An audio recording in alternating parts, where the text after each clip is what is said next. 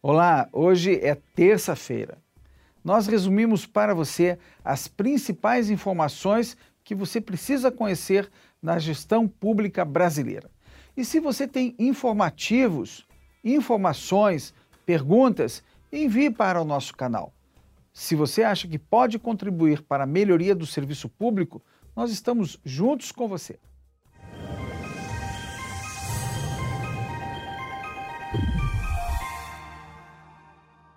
Destaque do Diário Oficial da União de hoje é a medida provisória que dispensa a retenção de tributos federais em passagens aéreas para órgãos da administração federal.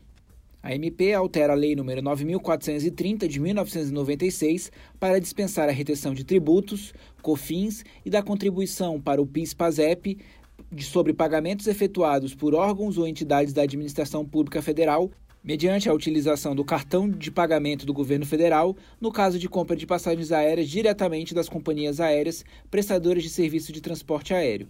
Anteriormente, a dispensa já era prevista por meio da MP 822 de 2018, que teve a sua vigência encerrada. O governo instituiu o Programa de Desenvolvimento de Capacidades para a Transformação Digital caberá à Fundação Escola Nacional de Administração Pública, ENAP, oferecer as capacitações relacionadas ao programa e realizar, juntamente com a Secretaria de Governo Digital do Ministério da Economia, a seleção dos participantes, considerando a relevância da atividade desempenhada na estrutura do órgão ou entidade pública e a pertinência entre a atividade desempenhada pelo candidato e a capacitação escolhida. O Ministério da Justiça prorrogou o emprego da Força Nacional nas obras da usina de Belo Monte.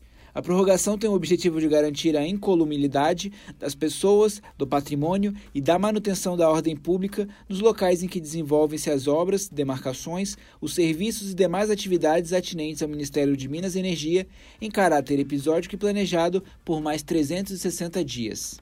Nos últimos tempos, a região foi alvo de ataques de indígenas, fazendeiros e moradores da região.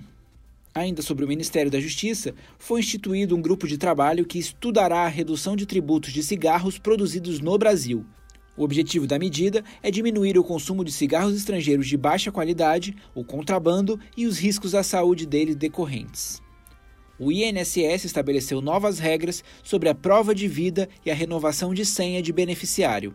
A prova de vida e a renovação de senha deverão ser efetuadas pelo recebedor do benefício por meio de atendimento eletrônico com uso de biometria ou mediante a identificação por funcionário da instituição financeira pagadora do benefício.